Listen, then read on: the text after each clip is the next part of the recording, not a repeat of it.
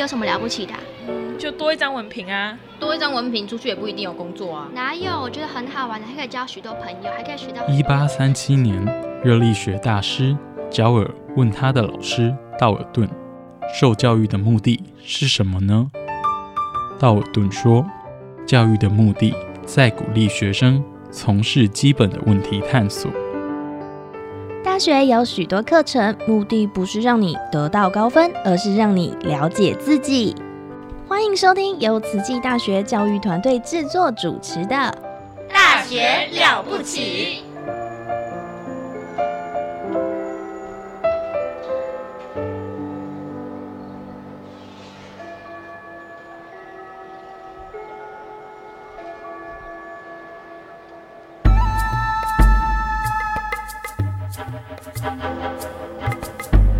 大学之道，守谦之道。十年树木，百年树人，传道授业，济世爱人，热情永不退。邀你空中来相会。您现在收听的是优质好节目《大学之道》。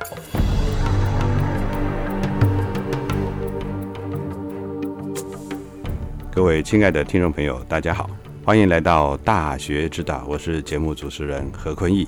在我们上个礼拜的节目呢，我们跟大家分享了我们今年暑假带同学到美国进行海外华语教育局服务志工团的满满的幸福、满满的感动。我们带了儿家系十一位同学来到了美国啊，跟大家做个复习。我们第一站是到了 L.A. 啊，第二站到了 Chicago，第三站在纽约啊。那我们进行了海外的这个华语教学课程，但是呢，我们呃，把课程包装成呃暑假的华语冒险营哦，带着这个小孩子跟青少年的呃美国的朋友们啊，小孩子们呢，我们一起来进行华语的冒险。那今天的节目呢，啊，我们邀请到了这十一位儿家系同学里头啊，有一位同学他哎非常的这个受到孩子们的欢迎哦，那他叫做陈诗佩，来，诗佩同学跟听众朋友啊 say hello。各位听众朋友，大家好，我是陈诗佩。那我在这个海外华语团队呢，担任的是教学组长的职务，这样。哇，教学组长哦，教学长呢，这个顾名思义就是掌管教学相关的业务哦，所以他要很清楚，哎，整个团队的课程，我们那个团队都是从星期一到星期五紧锣密鼓啊，星期一的早上到星期五的下午五点哦，从早上九点到下午五点。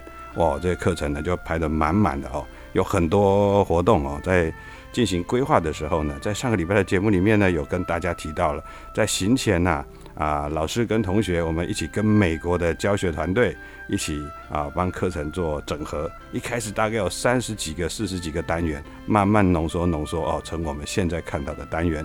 那这个十位同学可以跟大家分享一下哦，呃，你是什么因缘？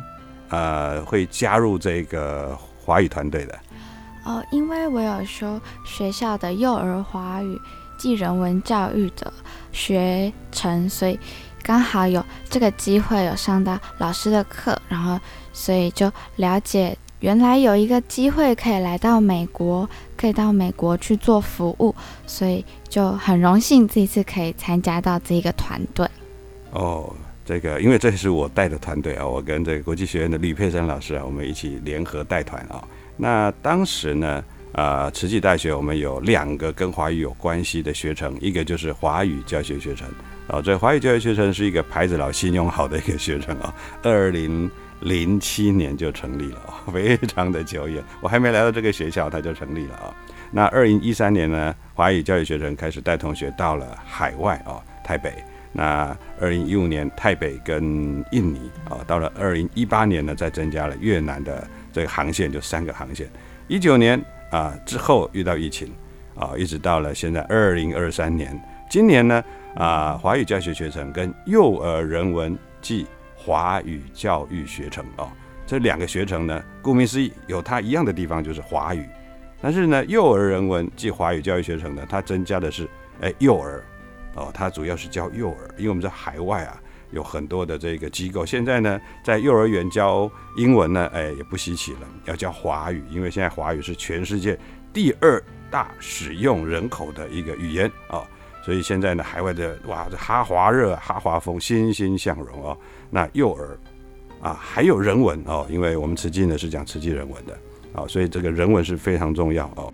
人品典范，文史流芳哦。所以陈世佩同学是儿童发展暨教家庭教育学系的学生哦，因为他是儿家系的同学，那再参加了幼儿人文暨华语教育学程，哇，如虎添翼啊。那我对世佩同学的印象是他啊，长得很可爱哦。那很像小兔子，是不是 啊？所以是不是大家叫你兔子老师？是不是你哦，兔子老师啊？那的学生们最喜欢的也是他哦。那师妹同学，你可以跟大家分享一下，呃，你加入这个学程之后哦，在备课方面，你有没有什么诶难忘的经验可以跟我们听众朋友多分享一下？备课的话，我们会需要大家先在学校先试教，然后和自己的。伙伴们互动，然后我觉得最难忘的是我在教香包的时候，嗯，我们的很多伙伴们其实也是第一次接触香包，然后原来香包里面放的不是香香豆，香包里面放的是香茅，是艾草，然后这也是他们其实第一次接触的，然后也觉得这个味道很特别，是之前没有闻过的。那我们这一次也把，嗯，我们。中华文化的这些香茅啊、艾草这些中药材，全部搬到美国去，让美国的学生也可以真正的了解我们原来传统的香包，其实里面放的是香茅、是艾草、是薄荷这些中药材料。哇，这个从刚刚的课程呢就可以知道非常的有趣哦，因为它是一个系列课程，它是主要是教这个端午节哦。那端午节大概知道，就是除了这个吃粽子之外。啊，划龙舟，那还要做香包。那当然，现在年轻人呢，对于香包都是大概就是知道有这个东西，但是有没有自己亲手做过？没有，大家都用香水哈。那现在香氛膏啊，非常的流行。但是，哎，以前古代的人他是怎么做的哦？啊，这次呢，我们就有刚刚有适配同学哦，那他有跟大家分享有香茅、艾草哦，那么一些薄荷等相关的啊原料放在里面。那外面呢是用一个什么样子的不织布，还是？外面的话，我们是用不织布，然后用针跟线，让他们可以自己动手 DIY。哦，是 DIY 动手做，所以这个课程有很多都是 DIY 动手做的啊。我我在跟同学在备课的时候呢，这个在台湾大家在准备的时候，大家都觉得很神奇啊，因为大家都是第一次做，而且考虑到到海外呢，因为那个学员的年纪啊都比较小。从五岁到十来岁的啊青呃青少年的朋友啊，那对于这些小孩子用这个针线呐，哎，我们都很很很小心的哦，都不敢拿让他拿针的，怕怕他会刺到会受伤哦，所以用那个儿童，对不对？同学讨论之后是用儿童那个别针，是不是？因为我们全部都是 DIY，不是使用材料包，所以我们是一块一块布，然后自己描边，然后。剪成我们香包的形状，然后那个穿孔的部分，我们也是自己拿锥子，然后一个洞一个洞穿，这样就可以考量到年纪比较小的学员，他可以用嗯间距比较宽的孔，那这样子他的缝的部分他就不需要缝那么多次。那年纪大一点的学员，我们就可以用密一点的间距的香包的孔，那这样子他就可以。多体验一下缝纫的过程。嗯，哦，所以大家可以知道，它有按照年龄的哦。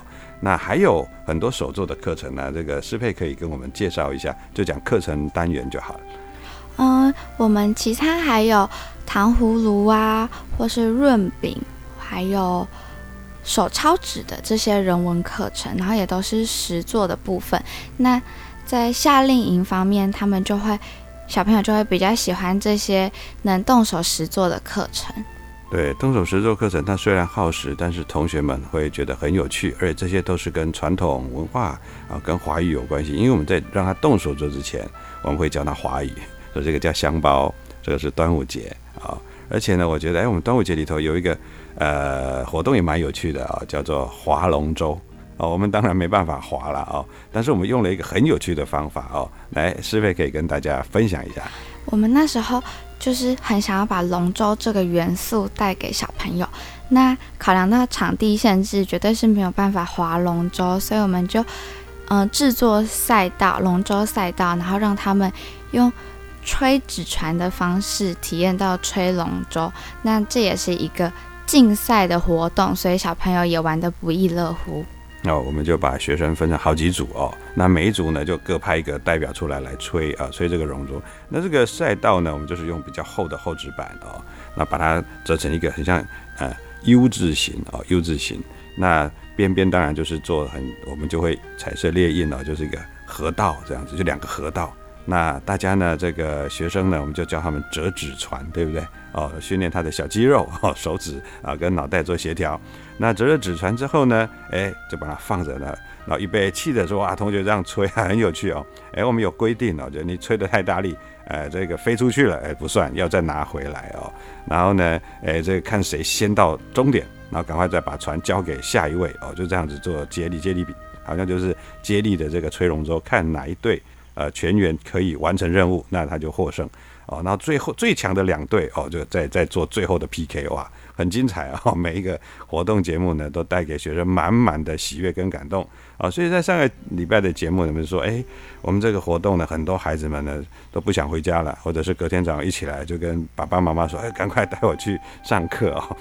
家长都觉得很奇怪，这到底小孩子是中了什么毒啊？有什么魔力，那么想来哦，这么想去，从来没看过小孩子这么认真的啊！哎，我这边再跟师佩问一下，哎，我记得我们在做这个糖葫芦啊，哎的时候，好像哎很很有趣，大家又有得做又有得吃，对不对？哎，可以来跟大家分享一下吗？哦，因为考量到糖葫芦它是其实是用高温的糖，然后沾水果去制作而成，所以考量到小朋友的年纪，我们是让他可能体验一些前置作业，像是糖跟水的比例，然后。让他试着倒，那在加热的这些过程啊，我们全部都是保护小朋友的安全，所以都是有我们伙伴在进行。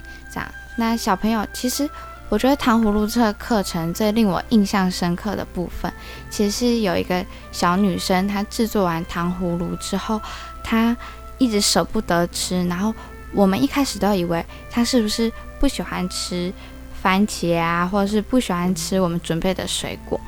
结果他就偷偷的跑到我旁边跟我说：“我有没有袋子可以给他？因为他想要把他的糖葫芦，然后带回去跟他的家人分享。”然后我听了也是很感动。然后，所以我们团队的组员就决定在糖葫芦课程结束之后赶工，然后每一组家长都制作两只糖葫芦，让他们家长也可以享用。哇，各位听众朋友可以听到哦，因为我们这个幼儿的这个华语冒险营呢，是夏令营的一个形式来呈现的啊，是比较轻松的。但是我们在课程里头不是只有教华语哦，我们还教词记人文啊，所以在课堂一开始的时候，哎，我们早上呢也都呃会有感恩啊这个。会跟大家啊，这个 say hello 之后呢，我们会向上行问讯礼啊，跟上人说早安哦。那中午的时候，我们会唱这个感恩歌。那这个除了排队啊有顺序之外呢，要尊师重道，要感恩老师啊。那爸爸妈妈来的时候呢，也要啊谢谢妈妈爸爸来接我。所以在这一天又一天的潜移默化的课程当中，他养成了对人会感恩。那当然跟小孩子这感情最深刻的。啊，除了课堂的老师之外，当然一定是家长，肯定是家长。所以小孩子自己做了这个糖葫芦之后，他舍不得吃啊！哇，我真的也在当场，我也觉得很感动。这个是在我们意料之外的事情。我们就想说，小孩子做一做，应该很快的就拿起来吃了，对不对？结果没想到。哎，他没有吃，而且呢，他跑来跟师佩讲，因为师佩同学很得孩子们的喜欢哦，就哎，姐姐老师，我可不可以啊？什么什么，来个袋子让他装回去给爸爸妈妈吃哦。这个当时师佩在分享的时候，你们都觉得哦，原来这个就是我们团队的潜移默化哦，真人文教育它必须落实在啊我们的生活的点点滴滴上面，它不是一个口号，它是一个生活的律仪。把它养成一个规律，自然就有威仪。那人跟人之间就可以既有人文，更加的亲密，更加的亲近，更加的有温暖、有温度哦。那在这个活动里头，我觉得最有趣的，刚刚有提到那个手抄纸啊，手抄纸，我们下周呢会邀请到呃这个我们团队的呃总招跟副招来跟大家分享。我们这次好像呃也有一个大家也小孩子也蛮喜欢的活动哦，但是对我们台湾来讲，就常常都会喝得到的东西，但是在那儿呢，哎，挺新鲜的，也可以大家可以跟大家介绍一下吗？石贝？我们这一次呢，就是带美国最炙手可热的饮料珍珠奶茶。我们是先把红茶，然后先自己煮完红茶，然后还有一些课前的备料都要先事先准备好。然后我们先自己，因为考量到时间的关系，所以我们是让小朋友体验搓珍珠的过程，然后教他们如何制作。之后我们老师事先呢会先搓好，就是珍珠，然后。他们喝的话是喝我们制作的珍珠，然后自己调配他们想要的红茶、牛奶的比例，还有甜度、冰块。那他们搓的珍珠呢，我们就让他带回家，然后学习珍珠奶茶的课程之后，可以回家自己动手制作，然后就可以孝顺他的父母，然后跟家人一起分享珍珠奶茶的喜悦，这样。嗯。这个因为这个课程呢，我们也很很有趣哦，这很多很好的因缘。因为我们团队伙伴呢，他叫曾国老师啊，他呢就在饮料店打工，所以他很有经验的，这个他会做，他大概知道怎么做，哎，所以呢他就说，哎，这个比茶叶的呃这个调怎怎么怎么去调配啊，那个跟跟跟鲜奶的比例啊。哇，那这个真的有模有样的啊！因为团队他最最有经验，我们也得要就教于他，就跟大家分享要怎么怎么做怎么泡。那我们的茶叶呢，就是从我们啊台湾带过去，当然还有当地的师师兄师姐都会帮忙提供我们实际的红茶哦，小叶红茶加上鲜奶。那珍珠呢，就是看到小朋友这样子来揉着这个小面团儿啊。哎，揉揉揉，有的揉的很大团，有的揉的很小团，真的不容易哦，什么形状都有。哎，那呢，大家这个揉着揉着，哎，就知道，哎，步骤一个一个一个的啊，交给学生同学们呢。我们其实啊，看到啊，实习教师们在备课的时候都很辛苦，常常备课到晚上的十一、十二点啊，他们备到很安心，那才能。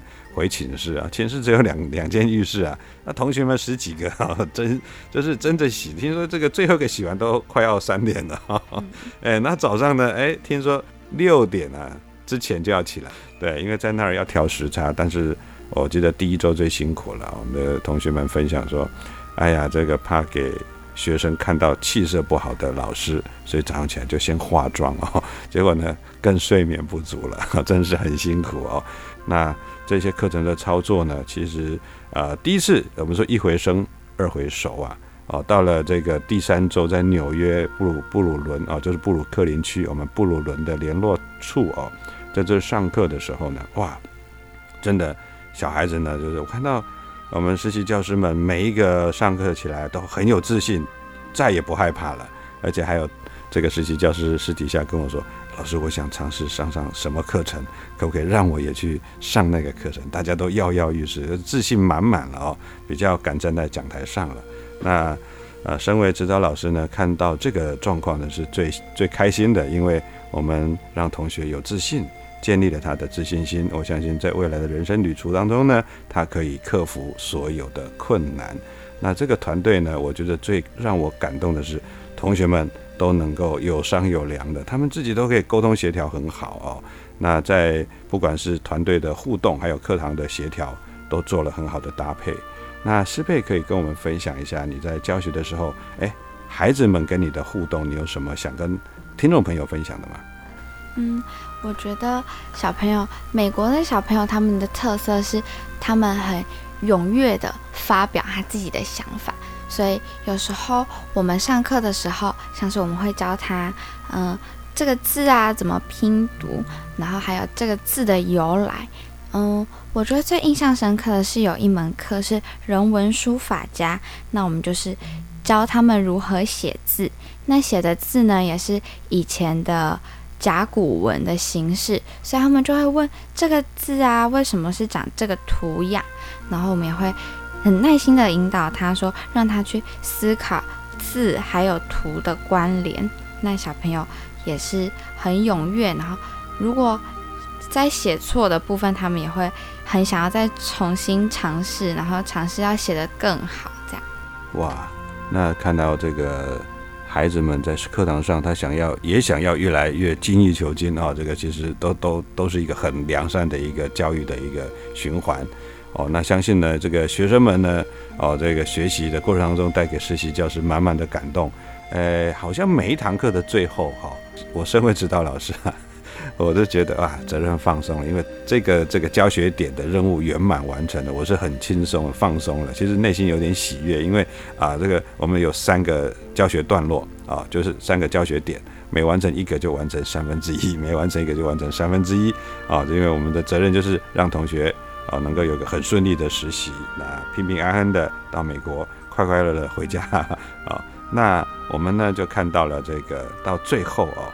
每一堂课的最后，我很放松，但是呢，好像团队都是蛮呃舍不舍的哈，有点哀戚，对不对？这些小朋友听到，哇，明天早上起来就没有办法跟我们见面，然后就我们就要赶往下一个地点之后，他们就会很不舍，然后有一些甚至嚎啕大哭，那也是让我们措手不及，是意料之外的事。不过也非常感谢那边每一位小朋友，他们就是很认真、很投入的参与我们我们所预想的课程，这样子，所以让我们也让我们留下一个还蛮难忘的体验。这样，嗯，因为我们教学团队非常认真的教学哦，那那边的孩子也非常的纯、非常的真哦，在这个认真跟纯真哦的生命互相激荡之下啊，当要离开的时候呢，总是满满的这个感恩。跟很满满的不舍哦，这个就是看到有同学就表情就很不一样啊，平常很好动的男生，哎，就突然间很安静了。有些女生真的就直接哭起来，就抱着哥哥姐姐们哭，呃，然后跟家长说怎么怎么样。我记得在 L A 啊，这个我们要离开的的前一个晚上，哇，有一个学生啊，家长啊，带着他的孩子就。就来到我们这个地方，就是还是小朋友说要送给哥哥姐姐纪念品，小纪念品哦。然后呢，就抱着他们说：“哦，不要不要走，好不好？明年再来哦。”这个就是教学的真的非常的成功的教学哦。各位听众朋友，哇，时间咻一下又到了结尾了哦。那个大家可以感受到这华语教学冒险营的精彩哦，跟这个感动。那非常感谢您的收听。那我是节目主持人何坤义，感恩您的收听。我们下个礼拜空中再相会，感恩您，拜拜，拜拜。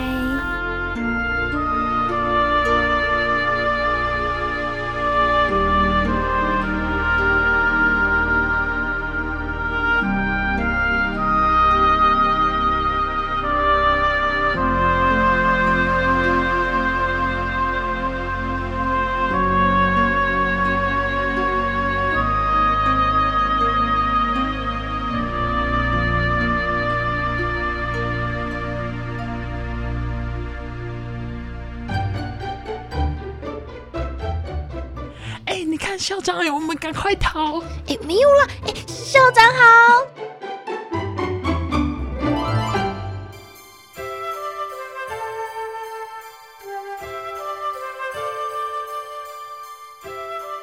大家好，我是慈济大学校长刘怡君，欢迎大家来到校长聊天室。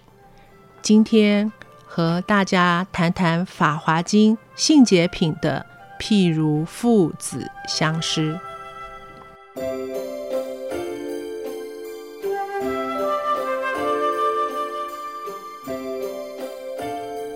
多年前，有一位医学生，他的休克状况不理想，让老师们很头痛。我就把他请到办公室来，有时逼他看书，有时和他聊聊天，有时呢痛念他一顿。有一天，他终于敞开心门，告诉我，他那阵子一直对生命中缺席的父亲很不谅解，心里充满了悲伤和愤怒，无法专心课业。辅导学生其实需要点人生历练，累积些智慧。我那时年纪还轻，一时不知道如何开导他。只能告诉他，不要想这么多，应该先努力功课，避免被二一，才是现在应该担心的事。学生仍然心结难解，认为老师啊，你自幼家庭幸福，父慈母爱，一定不了解我的痛苦，于是继续颓废的模式。有一天，我从金社回来之后，有了解方，把他找来，正色的告诉他，虽然很遗憾他的生父不能够陪他成长，但。佛陀是三界导师，四生慈父，是一切生命的父亲，爱着我们，所以不要觉得有遗憾。聪明的医学生沉默了很久，抬起头问我：“四生慈父，所有生命的父亲，所以也是老师的父亲。”所以，老师算是我的姐姐，好吧？对啦，这个逻辑可以，但你能不能争气点？否则，就算是姐姐，我也只能直接当掉你。那一个暑假以及接下来的两个学期，他都念得很辛苦，努力把不及格的科目补起来。学生毕业后。成了外科医师。某一年，他写卡片给我：“老师，我现在走外科，仍然不懂为什么当年要我们修人类遗传学，现在根本用不到。但是感恩老师当年告诉我，佛陀为父，四生慈父，我等皆佛子，那给了我很大。”很大的安慰。我那天回到宿舍，躲在被子里哭了好久。睡一觉起来后，感觉就好了，就放下了。我想我的染色体正常，头脑也不错，我是真的被佛陀爱护着。四生慈父这四个字让我好感动。老师，我快结婚了。